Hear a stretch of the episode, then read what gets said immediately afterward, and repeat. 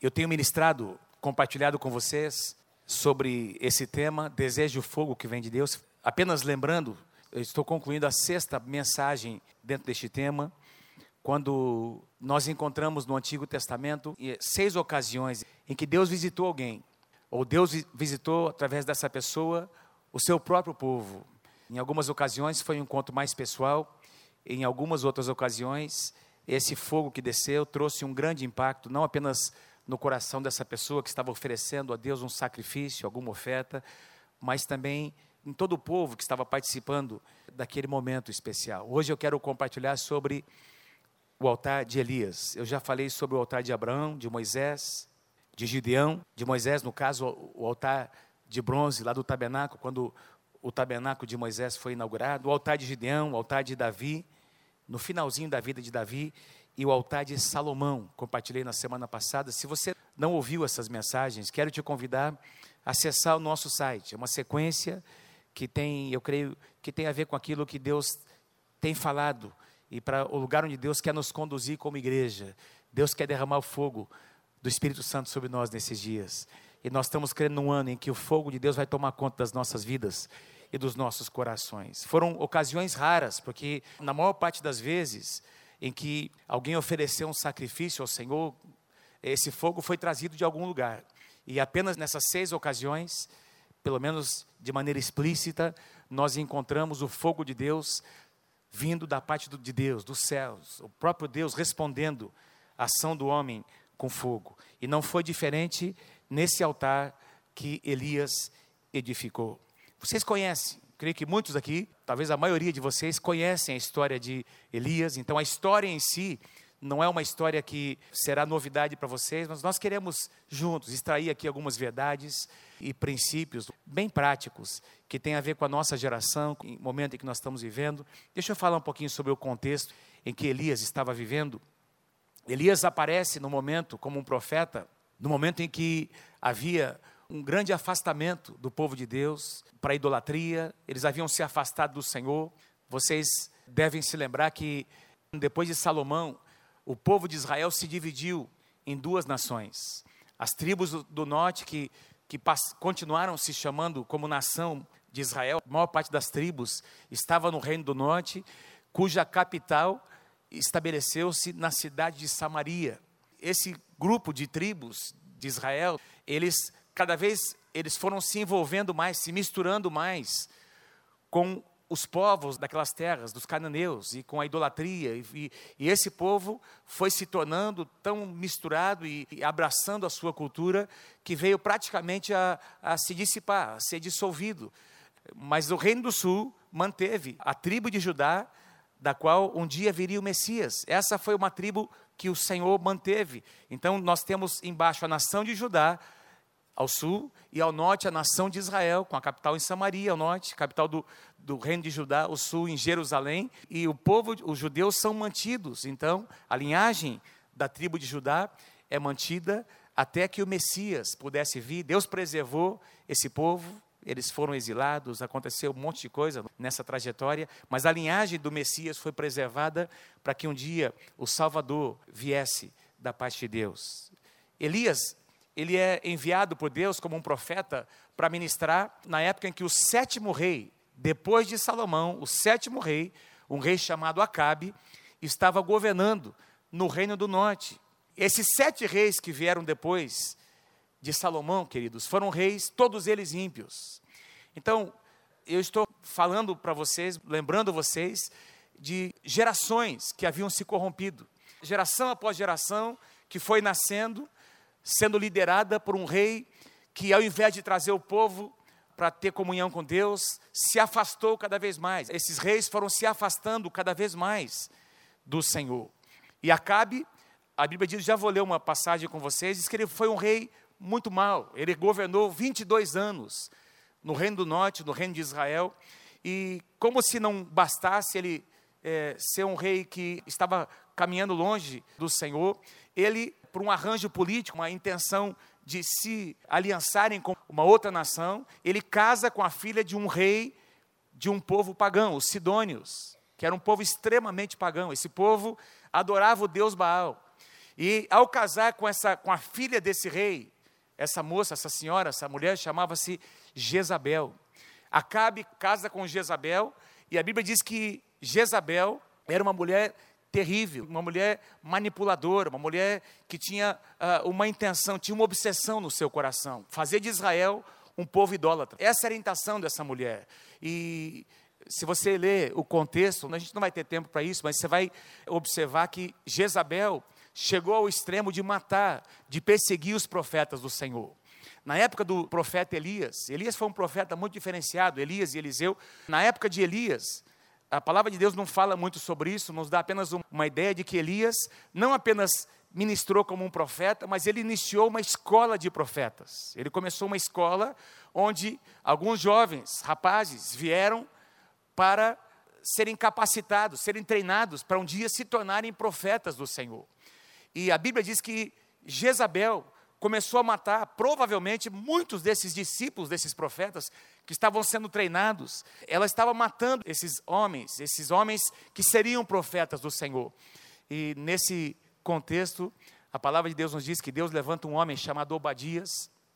Ele era mordomo do rei Acabe, da rainha Jezabel, e de maneira na surdina, escondido, ele protege, ele esconde profetas, grupos de 50 em 50. E a Bíblia diz que ele, é, ele dava pão e água para esses profetas, para preservar a sua vida. Mas para vocês terem uma ideia da intenção dessa mulher, ela queria matar, e ela matou inclusive muitos profetas. Como se não bastasse, ela contratou 450 profetas de Baal e mais 400 profetas ou profetisas. Muitos dizem que são profetisas ou sacerdotisas de uma outra deusa, que eu vou mencionar o nome daqui a pouco. Ela então corrompeu Israel, uma mulher muito maligna. Jezabel, queridos, o nome Jezabel para vocês terem uma ideia, provavelmente essa mulher, ao nascer, foi consagrada por seu pai. Não diz aqui, eu pelo menos não encontrei o nome do seu pai, um rei dos Sidônios, mas eu creio que está lá escrito. O nome Jezabel significa, eu anotei em algum lugar aqui, Baal existe. Baal existe. Então, provavelmente ao nascer, esse bebê,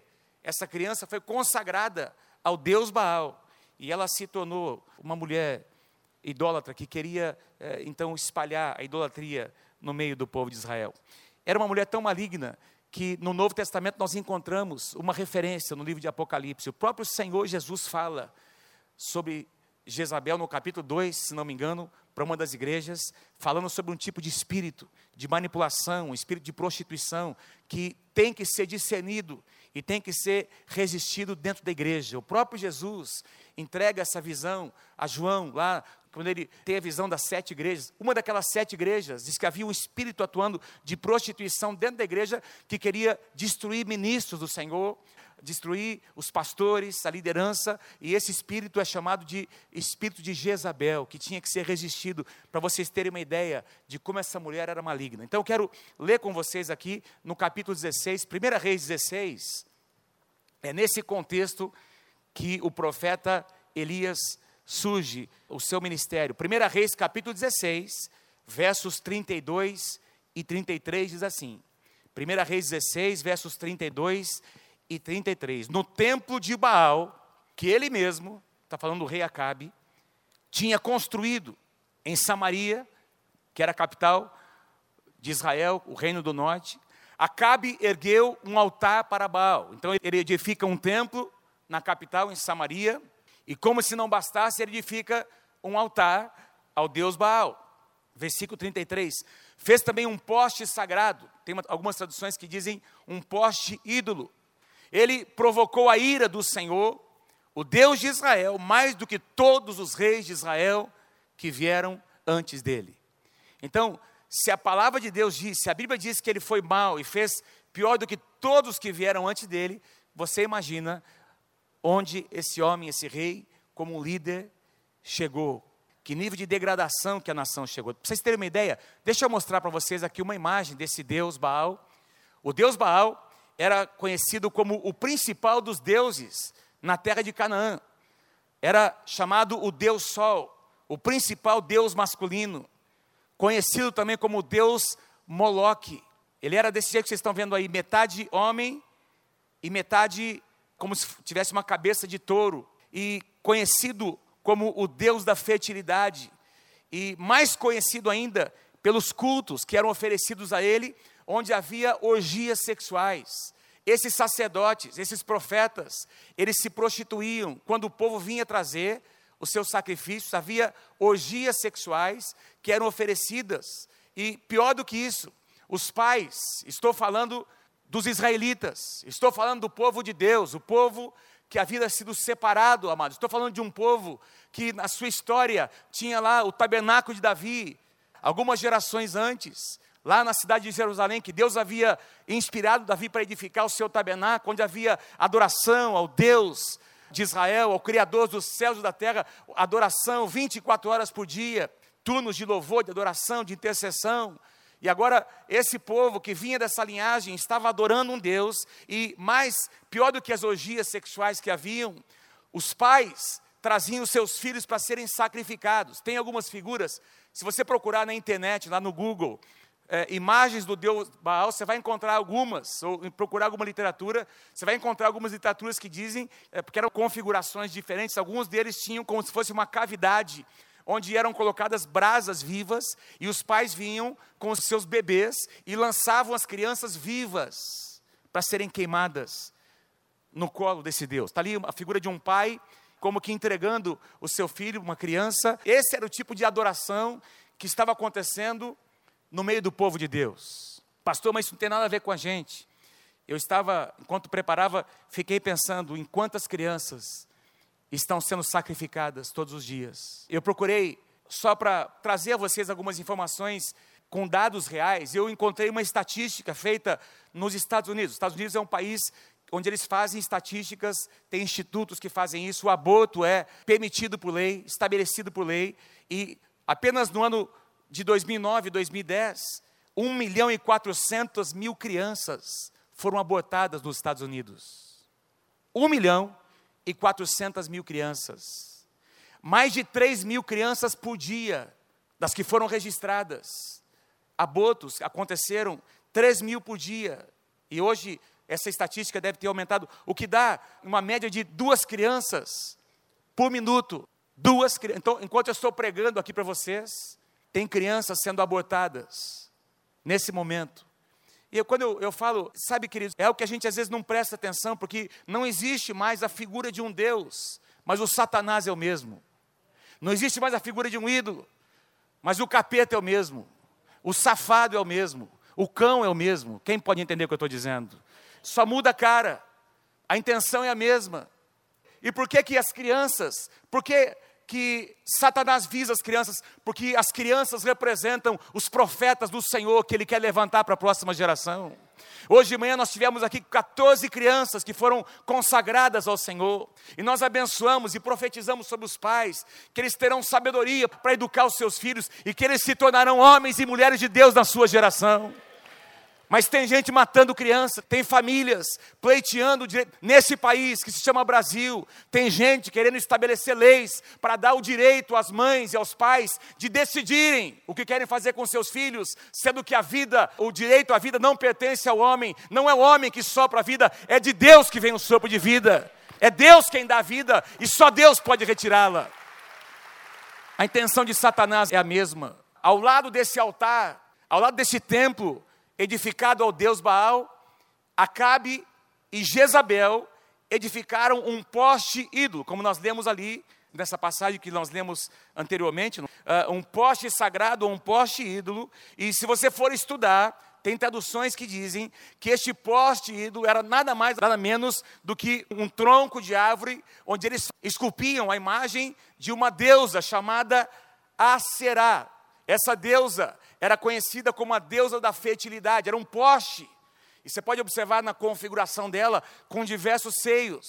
É uma deusa que era conhecida como a deusa da fertilidade, do amor e da guerra. Sempre que edificavam um altar ou um templo para esse deus Baal, maligno, sempre perto deste altar e deste templo havia um poste ídolo sempre em lugares altos, onde essa deusa era, era, adorada. E meus queridos, ao invés do povo de Israel, do povo de Deus, clamar o seu Deus pelas colheitas, pedir a bênção de Deus sobre a sua semeadura e a sua colheita, estavam invocando uma deusa maligna, conhecida como a deusa da fertilidade. E você imagina o coração, como o coração de Deus estava ferido, meus amados. E é nesse contexto, é nesse cenário que surge um profeta. Profetas de Deus, amados, sempre foram chamados para confrontar o pecado. Profetas do Senhor são levantados até hoje, meus queridos, para dizer o que a Bíblia diz é isso: pecado é pecado. E é dessa forma que se deve viver. E Deus está levantando profetas do Senhor nessa casa, que não tem medo de dizer a verdade, de amar, de andar segundo a verdade e de dizer o que tem que ser dito. Diga amém se você crê em nome de Jesus. É nesse cenário que surge Elias.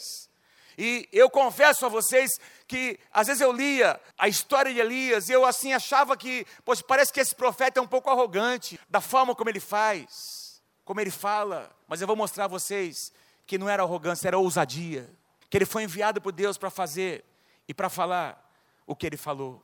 Pastor, o que, é que tem a ver isso com a gente? Eles estão lá, aquelas imagens, não tem nada a ver com o nosso contexto. Deixa eu falar um pouquinho com você sobre idolatria.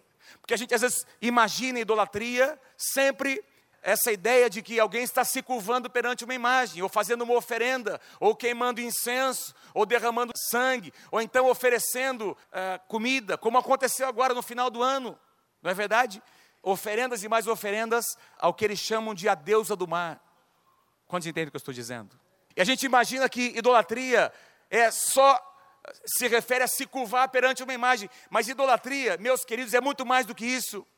Idolatria acontece quando alguma coisa ou alguém assume o lugar que pertence a Deus no nosso coração, assume o primeiro lugar no nosso coração, qualquer coisa que absolva o nosso coração mais do que Deus, qualquer coisa, amados, que somente Deus pode ser e somente Deus pode nos dar, quando alguma coisa ou alguém assume esse lugar, então idolatria está acontecendo. É por isso que Jesus disse: buscai em primeiro lugar o reino de Deus, e em segundo, e em terceiro, é isso que Jesus disse? Não, em primeiro lugar, o reino de Deus e todas as demais coisas vos serão acrescentadas. Porque o nosso Deus é o primeiro e tem que ser o único. Quando nós buscamos a Ele e nós damos a Ele o lugar que lhe é devido, de fato nós experimentamos a provisão de Deus em todas as áreas da nossa vida. Idolatria também acontece quando qualquer coisa se torna tão central na nossa vida, ou tão essencial, que caso a gente perca aquilo ou aquela pessoa, aquele objeto, do nosso amor, a gente vai achar que é difícil continuar vivendo sem aquilo. Deixa eu tentar explicar. Um ídolo sempre assume, e eu estou falando agora sobre ídolos do nosso coração, eles assumem uma posição de controle. Quando existe idolatria, esse objeto de adoração exerce controle sobre as tuas emoções, sobre as tuas paixões, sobre a tua energia. Quem está comigo, diga amém. Quantos entendem o que eu estou dizendo? Pode ser, por exemplo, uma pessoa muito distante. Aliás, cantores, atletas hoje são chamados de ídolos. Não é assim? Nós moramos aqui perto da Higienópolis, a uma quadra da Higienópolis, e normalmente perto ali, a uma quadra de nós, tem um hotel onde esses cantores sertanejos que vêm cantar em Londrina ficam hospedados. Meu Deus do céu!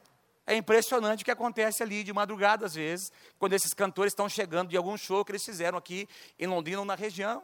Tem mulheres e moças histéricas que estão ali prontas para fazer o que aquelas pessoas pedirem, elas estão dispostas a fazer, porque aquela pessoa, aquele cantor, assumiu um lugar de ídolo no seu coração. Pode ser alguém muito perto, pode ser o seu namorado, a sua namorada, pode ser o seu filho, pode ser o seu marido, a sua esposa. Idolatria pode acontecer quando coisas assume o lugar de Deus no nosso coração, dinheiro, trabalho, a carreira profissional, as conquistas profissionais, até a inteligência, o conhecimento. Nós falamos a semana passada sobre a sabedoria que Deus quer nos dar. Quem crê que Deus quer derramar sabedoria sobre a tua vida? Mas você sabe o que aconteceu com Salomão no final da vida dele? Se você ler o livro de Eclesiastes, você vai perceber o final da vida de um homem muito sábio e muito frustrado. Para ele tudo agora era vaidade, porque ele tinha conseguido experimentar e obter e, e usufruir de tudo. Então, queridos, coisas podem se tornar ídolos. Sexo, a beleza física. Vocês vão concordar comigo que hoje um dos maiores ídolos é o culto ao corpo. As pessoas estão cultuando o seu corpo. Tem gente que vive para tentar ser ou parecer com alguém. Quantos entendem o que eu estou dizendo nessa noite? Ídolos do coração. Então, ao ouvir essa mensagem nessa noite, não pense apenas num ídolo, numa imagem física, pense em coisas que querem ocupar o meu coração e o seu coração, amados, e esse lugar só pertence ao nosso Deus. Um ídolo é qualquer coisa no lugar de Deus que você olhe e diga, presta atenção no que eu vou dizer, um ídolo é qualquer coisa que ocupa o lugar de Deus no nosso coração e a gente olha para isso, ou para essa coisa, ou para essa pessoa, e a gente diz: a minha vida não tem sentido sem isso. Amado, a nossa vida não tem sentido sem Deus no nosso coração. A nossa vida não tem sentido sem o sangue de Jesus na nossa vida. Nós podemos e até iremos experimentar perdas, mas nós continuamos tendo a presença de Deus, continuamos tendo o sangue de Jesus que está sobre as nossas vidas. Quem pode dizer amém nessa noite? Coloquei aqui uma frase: Nós servimos a um Deus que não divide a sua glória com ninguém. Ele deseja ser o primeiro e o único nas nossas vidas. Diga assim: primeiro e único na minha vida. É tão importante essa verdade e eu quero, gostaria que você entendesse, talvez, agora vamos, vamos entender do ponto de vista de Deus. Para Deus é importante o lugar que nós damos para Ele. Deus está olhando demais, Deus está observando que lugar nós damos para Ele no nosso coração. Tanto é verdade que dos dez mandamentos, você pode acompanhar depois, lendo a sua Bíblia em Êxodo capítulo 20, você vai observar que dos dez mandamentos, dois deles, os dois primeiros, ou seja, e se são os dois primeiros, é que para Deus eles são o mais importante: não terás outros deuses além de mim, não farás para ti nenhum ídolo, nenhuma imagem de escultura no céu, na terra, debaixo da terra. E o segundo mandamento: não te prostrarás diante deles, nem prestará cultos a ele. Podemos não, querido, não nos prostrar fisicamente, mas tem gente se prostrando aqui dentro, tem gente se rendendo aqui dentro a coisas. E a pessoas. A história de Elias começa, queridos, nesse contexto, nesse cenário, e olha o que Elias diz para o rei Acabe, esse rei mau, esse rei ímpio, esse rei que escolheu casar com uma mulher maligna, e pelo perfil desse homem, se você ler a história, você vai perceber que esse homem era um banana, você vai perceber que esse homem era um fraco, você vai perceber que esse homem se deixava ser manipulado pela sua esposa, pela sua mulher. Aliás, que é uma marca da nossa geração: homens omissos, homens que não assumem o seu lugar, homens que não assumem a sua liderança, homens que são manipulados pelas mulheres. E eu não estou dizendo que você não deve dar espaço para sua esposa, ela tem o lugar dela, ela tem o papel dela, mas, amado, existe uma ordem que Deus estabelece na casa: tem o papel do homem e o papel da mulher, e não significa que um é maior do que o outro, são papéis diferentes. E, e, nós encontramos agora Acabe, um homem omisso, um homem que se deixa, querido, ser levado pela manipulação de uma mulher ímpia, uma mulher maldosa. E ele diz assim: Ora, Elias, o tesbita de Gileade, disse a Acabe: Eu juro pelo nome do Senhor, o Deus de Israel a quem sirvo, que não cairá orvalho nem chuva nos anos seguintes. Nem diz quanto tempo seria, exceto mediante a minha palavra. Ousado exceto mediante a minha palavra. É a primeira menção do nome Elias. O nome Elias significa Jeová é meu Deus. Diga assim comigo: Jeová é meu Deus. Mais uma vez, vamos lá comigo: Jeová é meu Deus. Elias significa Jeová é meu Deus. Ele está indo em nome do Senhor.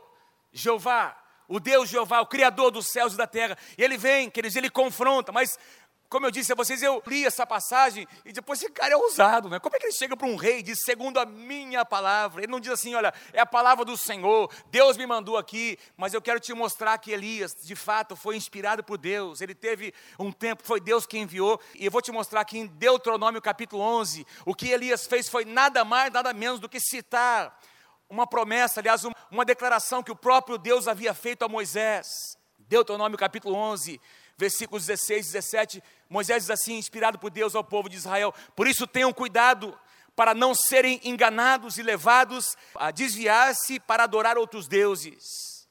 Tenham cuidado de não serem enganados e levados a se desviar para outros deuses. Caso contrário, a ira do Senhor se acenderá contra vocês, e o Senhor fechará os céus para que não chova e para que a terra não produza. Ou seja, Elias, meus amados, ele vem e ele agora confronta o rei, mas ele confronta o rei usando a palavra de Deus.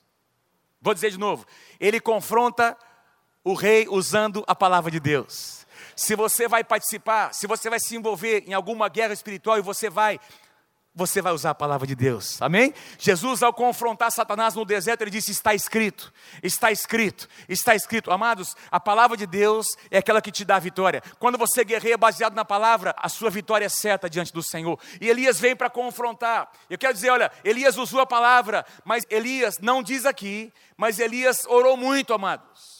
Elias orou muito. Como é que você sabe disso, pastor? Porque lá no livro de Tiago, no capítulo 5, versículo 17, você pode ler comigo, diz assim: Elias era homem, aliás, ele era humano como nós, e ele orou fervorosamente para que não chovesse, e não choveu sobre a terra durante três anos e meio. Então, o que é que significa isso? Nas entrelinhas, aqui significa que ele veio, entregou uma palavra de Deus para o rei, e foi para sua casa orar, para dizer: Senhor, pelo amor de Deus, cumpre agora a tua palavra, Deus, que eu já liberei a tua palavra. e ele foi para casa orar e disse: não foi só uma oraçãozinha, não. Ele orou fervorosamente, ele orou, intercedeu, clamou. Ele deve ter se lembrado do que Deus havia dito para Moisés. Ele começou a fazer o Senhor, lembrar o Senhor do que ele tinha falado. Deus, eu fui em teu nome, então responde, Senhor. E a Bíblia diz que durante três anos e seis meses, não choveu mais sobre a face da terra. Quem aqui crê que o nosso Deus cumpre a sua palavra? Diga amém. Quem pode dar um aplauso para esse Deus maravilhoso que sempre cumpre a sua palavra? Sempre cumpre a sua palavra. Bom, o resultado disso você pode ler depois, é que o rei ficou furioso. Aliás, ele só ficou furioso porque ele voltou para casa e contou para a mulher. Quem ficou furiosa deve ter sido a mulher dele. E como ele era um, um homem fraco, ele também ficou porque ela ficou primeiro, né? diz que Acabe ficou muito furioso. Você vai ler no contexto, ele, ele ficou, ficou muito bravo. Elias sumiu, ele deu a palavra e sumiu do mapa. Deus traz Elias para um lugar onde havia uma fonte de águas não é, que corria, e Deus manda com que alguns pássaros, manda que alguns pássaros, alguns covos, levassem é, pão e carne para sustentar o profeta. Mas depois de algum tempo, quem sabe algumas semanas, não sei quanto tempo, quem sabe alguns meses, sendo sustentado por Deus, Elias também teve que depender de Deus naquela situação. A fonte seca, porque a seca já se fazia, a palavra de Deus começou a se cumprir sobre toda a terra, aquela fonte secou, e aí Deus diz para Elias: vai para uma cidade onde eu vou te mostrar, tem alguém que vai te sustentar, uma viúva. Lembra da história da viúva de Sarepta? Lembra da história? Quando ela chega e ela tem só um punhado de farinha, um pouquinho de azeite, e o profeta de Deus prova e ele libera uma palavra dela. Se você obedecer a palavra, a farinha não vai acabar e o azeite não vai faltar. E Deus foi multiplicando aquele azeite, aquela farinha, durante todo aquele tempo. Alguns dizem que Elias ficou mais de dois anos na casa dessa mulher, dessa viúva, sendo sustentado por ela. E chegou o momento em que Deus disse: Agora eu quero que você vá encontrar novamente o rei Acabe. Interessante que essa cidade chamada Sarepta, diga assim comigo, Sarepta. A cidade de Sarepta, onde estava a viúva, a casa da viúva, ficava nas terras dos Sidônios, que era exatamente o povo de onde Jezabel tinha vindo. Deus tem as suas. É, são coisas interessantes que acontecem. Deus usa uma mulher, uma mulher aparentemente pagã, que tinha ouvido falar do Deus de Israel e que temia mais a Deus do que muitos israelitas. E ela sustenta o profeta ela sustenta o profeta. Elias volta para as terras de Israel e aí Acabe fica sabendo e Acabe vai ao seu encontro. Acompanhe comigo. 1 Reis capítulo 18, versículos 16 e 17. Acabe foi ao encontro de Elias. Acabe foi encontrar o profeta, ficou sabendo que o profeta tinha retornado. Versículo 17: Quando viu Elias, disse: Ó oh, amado profeta do Senhor, que saudade que eu estava de você. Vem para o meu palácio para a gente comer um negocinho junto. Você vai comer na minha mesa. O que é que ele disse? Quando viu Elias, ele disse: É você mesmo, seu safado, perturbador de Israel. A palavra perturbador aqui, no hebraico, é a mesma palavra para serpente. Em outras palavras, sua cobra, sua serpente E lá vai, deve ter xingado muito o profeta, porque a Bíblia não ia colocar os nomes que, quem sabe, o rei disse, mas o rei estava muito bravo, tava, ele veio praguejando sobre Elias. Porque afinal de contas, meus irmãos, imagina, nós aqui acompanhamos as notícias aqui em São Paulo, no ano passado, lembra quando houve aquela estiagem em alguns lugares do Brasil, e você passa ali alguns meses sem água, já vira um caos.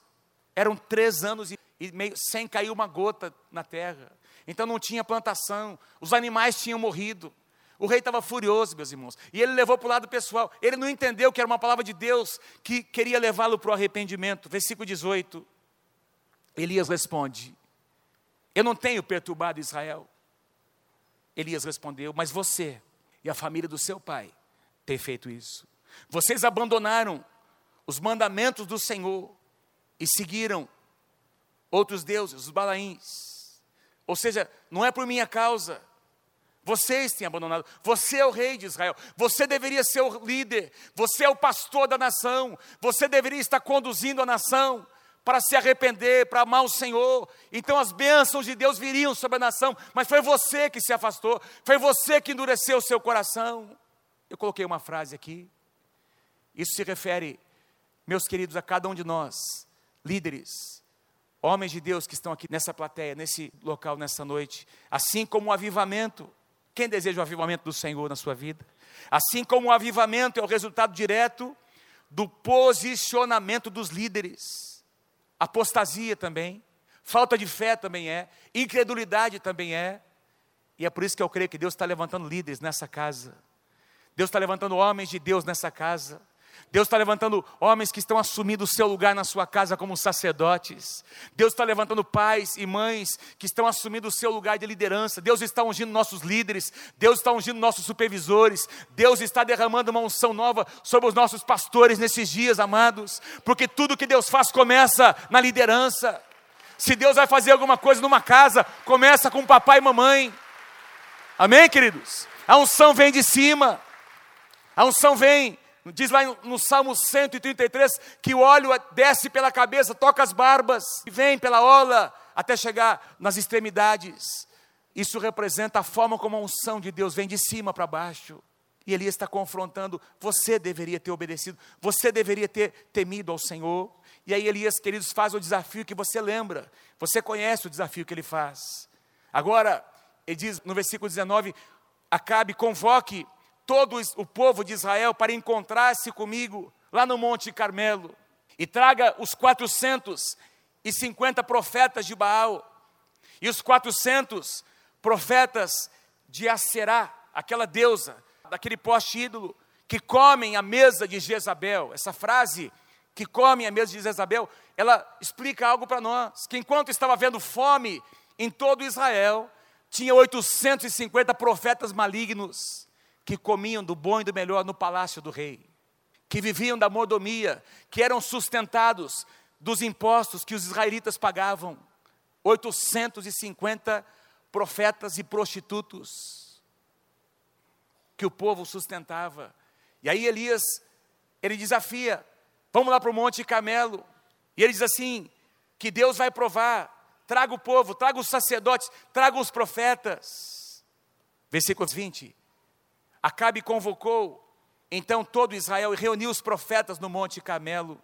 E Elias dirigiu-se ao povo e disse: Até quando vocês vão oscilar entre duas opiniões?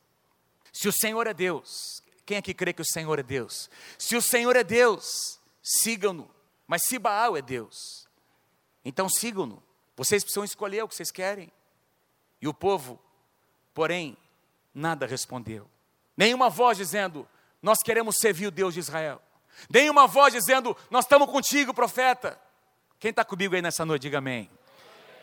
Nenhuma voz dizendo, nós estamos contigo, profeta. Fala a palavra do Senhor, todo mundo quieto, para ver o que iria acontecer. É a típica atitude de pessoas que estão envolvidas em idolatria. Veja o que Jesus diz em Mateus no capítulo 6, versículo 24: ninguém, quando fala sobre finanças, dinheiro, Jesus cita Mamon como Deus do dinheiro, que corrompe o coração das pessoas. Ninguém pode servir a dois senhores. Porque ou há de aborrecer-se de um e amar o outro, ou se devotará a um e desprezará ao outro. Seja qual for o objeto da adoração de alguém, idolatria sempre gera passividade. Você pode ler essa frase comigo? Vamos lá, lê comigo. Seja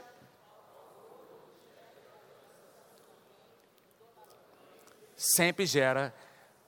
Quando nós estivemos na Índia alguns anos atrás, e alguns irmãos estiveram lá também, alguns pastores, uma das coisas que mais nos chamou a atenção é, além dos milhões de deuses que eles cultuam, você anda nas ruas, nas avenidas, nas estradas, você encontra templos grandes e pequenos. Às vezes no centro da cidade, você tá, de qualquer cidade da Índia, você está andando e tem ali um templo e um Deus ali dentro, diversos milhões de deuses. Qualquer coisa é Deus, rato é Deus, macaco é Deus, é, enfim, os animais são adorados como deuses, mas tem uma característica que marca aquela população: passividade. Então funciona mais ou menos assim: se tem uma família que geração após geração eles comiam, viviam de comer, de obter sua comida no lixo da cidade, geração após geração, eles vão continuar fazendo isso. E se alguém diz para eles, não, mas olha, tem alguma coisa melhor para você fazer, não, eu nasci aqui, essa é a minha linhagem, é a ideia das castas, e eles aprendem, é incutido na mente deles, de que geração após geração foi isso que eles fizeram, as futuras gerações vão continuar fazendo o que os seus antecessores fizeram. Passividade. Passividade. O povo de Deus não é um povo passivo, porque o nosso Deus é um Deus em movimento. A igreja do Senhor Jesus é uma igreja que está se movimentando. Quem pode dizer amém? Amém? Você está crescendo de glória em glória. O seu conhecimento de Deus, a sua sabedoria está crescendo, a sua capacidade de liderar está crescendo, de ser um homem de Deus, uma mulher de Deus, está crescendo a cada dia, e você pode visualizar um bom futuro, o melhor de Deus está à sua frente, porque o Deus que você e eu servimos é um Deus que nos faz olhar para frente, amados, e é um Deus que nos coloca em movimento. Ninguém respondeu nada passividade. O profeta está ali confrontando. E eles estão pagando para ver o que vai acontecer. Vamos ver o que, é que vai acontecer aí. E aí, Elias diz: então vocês, sacerdotes, profetas de Baal, vocês invocarão o nome do seu Deus, e eu invocarei o nome do Senhor, o Deus de Israel, e o Deus que responder por meio de fogo, e o Deus que responder por meio do fogo, esse é Deus. O Deus que responder por meio do fogo, esse é Deus. O Deus que responder com fogo, esse é Deus. Então todo o povo disse: é boa essa palavra, é bom o que você disse. E aí, queridos, ao ver a aprovação do povo, Acabe convoca os profetas, porque o deus Baal também era conhecido como Deus Sol. O sol nada mais é do que uma bola de fogo, não é verdade? Então acho que Acabe pensou assim: isso é fichinha para Baal. Ele é o Deus do fogo, faz parte do próprio nome dele. Isso aqui vai ser fichinha. E ele chama os profetas. E aí diz lá, versículo 26, então pegaram o novilho que lhes foi dado. Eles trouxeram dois novilhos. O primeiro novilho, os profetas de Baal, não é? os 450 profetas e os outros 400 profetas de Aserá iriam pegar esse sacrifício, preparar um altar, um sacrifício, iriam invocar fogo. E Elias faria o mesmo com outro animal. Então eles pegaram o primeiro novilho que lhes foi dado e o prepararam e clamaram pelo nome de Baal desde a manhã até o meio-dia. Foram horas e horas de clamores. Ó oh, Baal, responde-nos, gritavam, e dançavam em volta do altar que haviam feito, mas não houve nenhuma resposta, ninguém respondeu. Não houve nenhuma resposta, ninguém respondeu. Uh, louvado seja o nome do Senhor. Não houve nenhuma resposta, ninguém respondeu. Queridos, era uma guerra espiritual que estava acontecendo. E aí, Deus faz, Deus faz o inimigo se calar, meus irmãos. Não houve resposta. Acompanhe comigo. E foram várias horas. Versículo 27. Ao meio-dia, Elias começou a zombar deles. Gritem mais alto. Esse profeta também era brincadeira, hein? Gritem mais alto, dizia ele, já que ele é um Deus. Quem sabe está meditando. Quem sabe ele está ocupado, ou viajando, talvez esteja tirando uma soneca. Esse profeta Elias. Talvez ele precise se despertar, talvez está tá lá dormindo. Gritem mais alto. Versículo 28, e eles obedecem, Elias, já estavam obedecendo, os profetas já estavam obedecendo o homem de Deus, então eles gritaram, passaram a gritar mais alto e a ferir-se com espadas e com lanças, de acordo com o costume deles, até sangrarem. Versículo 29. E passou o meio-dia, e eles continuaram profetizando em transe, em transe, estavam endemoniados, esses sacerdotes e profetas, até a hora do sacrifício, até mais ou menos as três horas da tarde, até a hora do sacrifício da tarde, mas não houve resposta alguma, ninguém respondeu, ninguém deu atenção.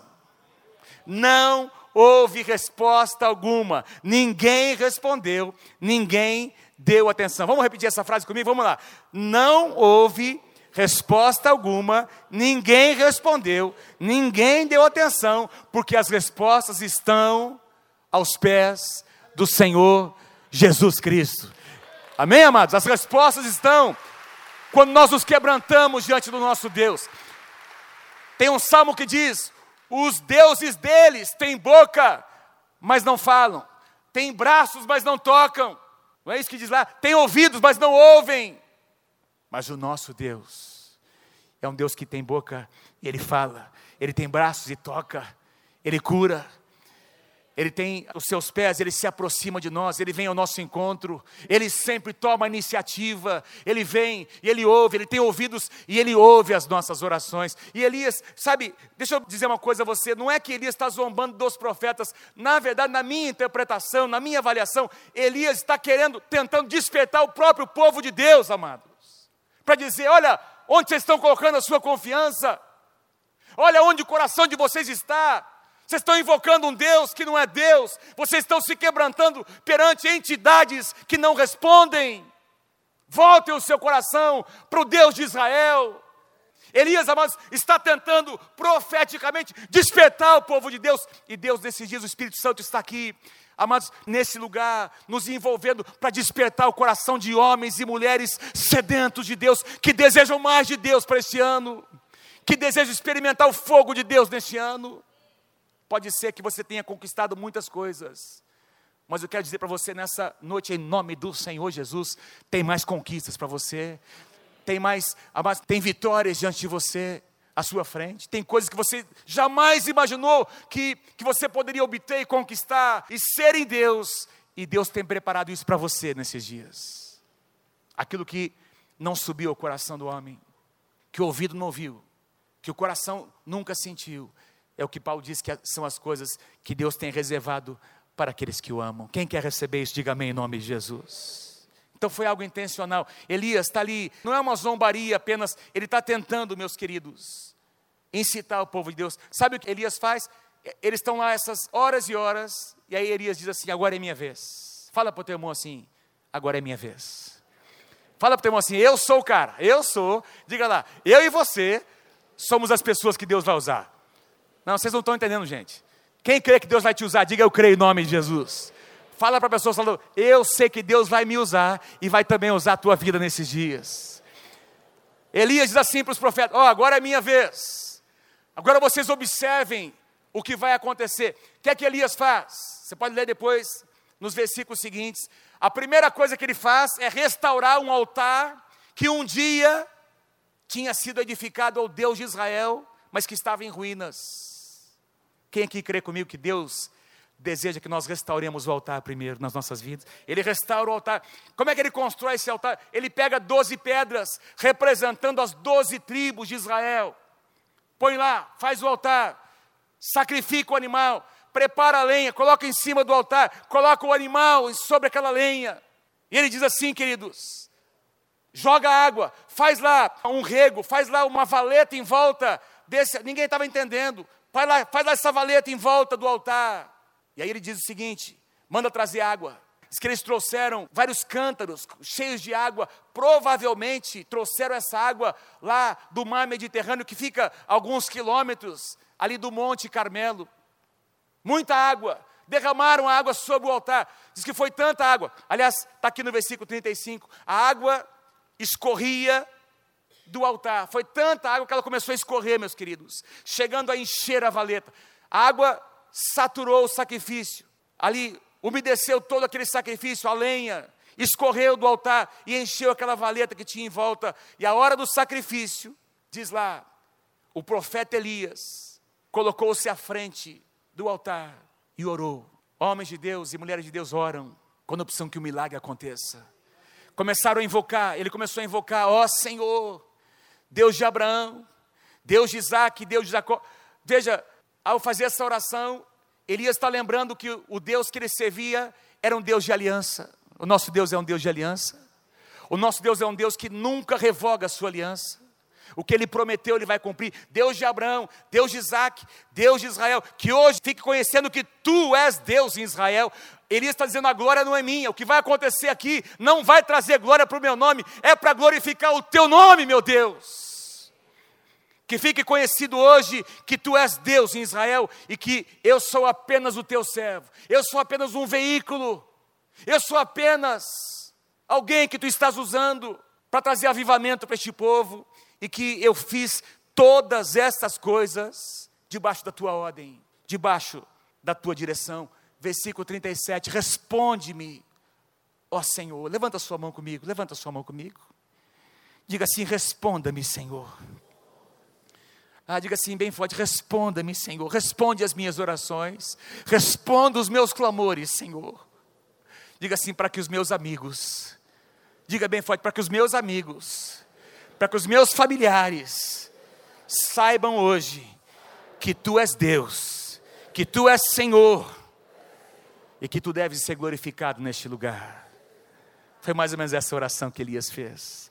Que eles saibam hoje que tu és Senhor, que tu és Deus e que fazes o coração deles se voltar para ti.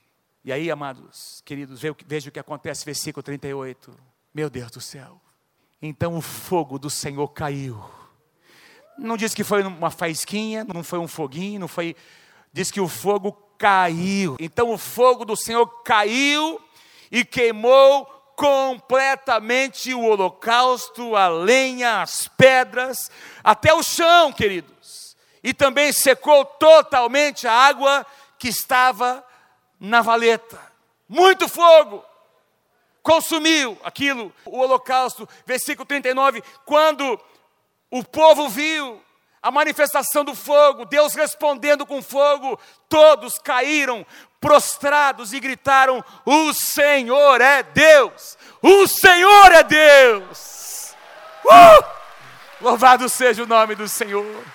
Aí o povo responde, porque o povo vê os sinais, mas esse povo, presta atenção no que eu vou dizer, geração após geração, a idolatria estava governando em Israel, e essa geração havia nascido debaixo de idolatria, eles não conheciam o poder de Deus, eles tinham ouvido falar do Deus de Moisés, do Deus de Abraão, Isaac e Jacó, do Deus que abriu o mar vermelho, era, isso era história para eles, mas eles precisavam ter uma experiência com o fogo de Deus, e naquele dia eles tiveram, o fogo caiu, e todos responderam, a passividade foi embora, e o fogo de Deus tomou conta literalmente do coração de cada um deles. Eu quero profetizar sobre a tua vida nessa noite que o fogo de Deus vai vir. O fogo de Deus vai tomar conta da sua vida.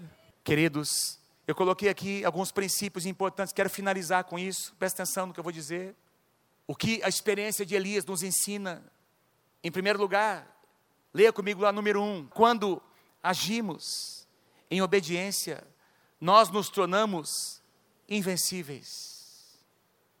Quando você age em obediência à palavra de Deus, à direção de Deus, quando você age em fé como homem, quando você está debaixo de cobertura e sabe, amados, cumprindo o que a palavra de Deus pede para você fazer, você se torna um invencível diante dos principados e das potestades, porque maior é aquele que está em você do que aquele que está contra você. Em todas essas coisas, somos mais do que vencedores. Nenhuma arma forjada contra ti vai prosperar. É o que a palavra de Deus diz lá no livro de Isaías, no capítulo 54. Quando agimos em obediência, somos pessoas invencíveis. nós não seremos envergonhados. Aliás, Isaías 61 diz que no lugar da vergonha, nós experimentaremos dupla honra nas nossas vidas. Número dois, leia comigo, número dois, antes de tudo, antes de mais nada, vamos lá, o altar tem que ser restaurado. A primeira coisa que Elias fez foi restaurar o altar do Senhor. Quem deseja restaurar o altar de Deus na sua vida, diga eu quero em nome de Jesus restaurar o altar do Senhor. Em terceiro lugar, a nossa arma mais eficiente, o que vai nos garantir a vitória mesmo é o que, amados? A palavra de Deus e a oração. Lembra o que eu disse? Quando Elias confrontou Acabe, ele estava lembrando o rei daquilo que Deus já havia dito a Moisés centenas de anos antes. Palavra de Deus, está escrito. E ele saiu da presença de Acabe e foi orar para que a palavra se cumpria, para que a palavra se cumprisse. Palavra de Deus e oração são as nossas armas mais poderosas, juntamente com o sangue de Jesus. E para finalizar, o fogo de Deus é o selo, é o sinal da aprovação, e é o que nós devemos desejar. Senhor, responde com fogo, responde com fogo, Senhor. Eu não estou aqui falando de um fogo natural, você entende o que eu estou dizendo? É o fogo de Deus, é o fogo da glória de Deus, é o fogo da presença de Deus, que eu e você precisamos experimentar todos os dias nas nossas vidas. Você pode dar um aplauso a esse Deus maravilhoso? Fala para o teu irmão, deseje o fogo que vem de Deus. Você pode ficar em pé comigo nessa noite? Aleluia. Gostaria que você tivesse nesse momento em espírito de oração. Não vou fazer nenhum apelo, mas nós temos alguns minutos. Eu quero orar com você nessa noite. Presta atenção no que eu vou dizer. O último pensamento, o último princípio que eu gostaria que você guardasse. Os últimos versículos de Malaquias, o último livro do Antigo Testamento, o último dos profetas do Antigo Testamento. Nesse livro, Malaquias profetiza mais ou menos assim: nos últimos dias, Deus enviará Elias. Não estava falando do homem Elias, nem do profeta, a pessoa, mas estava falando da mesma unção de Elias. E o coração dos pais vai se converter ao coração dos filhos. E na medida em que a maldade se multiplicar, esta unção vai fazer com que cada vez mais se distingua, haja distinção entre aqueles que servem a Deus e aqueles que não servem a Deus. último capítulo de Malaquias. Quando você lê um dos evangelhos em Lucas, o próprio Jesus diz que João Batista veio debaixo da unção de Elias. João Batista veio, qual foi o ministério de João Batista? Preparar o caminho do Senhor. João Batista veio pregando o arrependimento. João Batista foi aquele homem que disse: Olha, eu vos batizo com água, mas depois de mim virá alguém que vos batizará com o Espírito Santo e com fogo. João Batista veio para preparar o caminho do Senhor, mas o mesmo Jesus disse, deixou claro em Lucas, capítulo 3 ou 4, que João Batista representava o cumprimento parcial da profecia de Malaquias, porque a profecia plena vai se cumprir nos últimos dias. Assim como João Batista foi um precursor de Jesus na sua primeira vinda, a igreja, a geração que vai experimentar o fogo de Deus, a geração que vai experimentar a unção que estava sobre Elias, será a geração precursora da segunda vinda de Cristo, meus amados. Uma geração que vai desejar o fogo de Deus, uma geração que vai desejar viver uma vida radical diante do Senhor, uma vida consagrada, uma vida de um homem, de uma mulher que confronta o pecado, que não se conforma em viver cocheando entre dois pensamentos em cima do muro. Homens e mulheres definidos, que tem um DNA definido, um chamado definido. É isso que eu quero, é isso que eu vou fazer. Esse é o meu chamado. Eu vou pagar o preço, porque eu desejo ver o fogo de Deus caindo sobre a minha vida e sobre a minha casa. É a geração que vai experimentar a unção que estava sobre Elias. Você deseja isso? Então levanta as suas mãos e canta essa canção. Seja a tua oração nessa noite.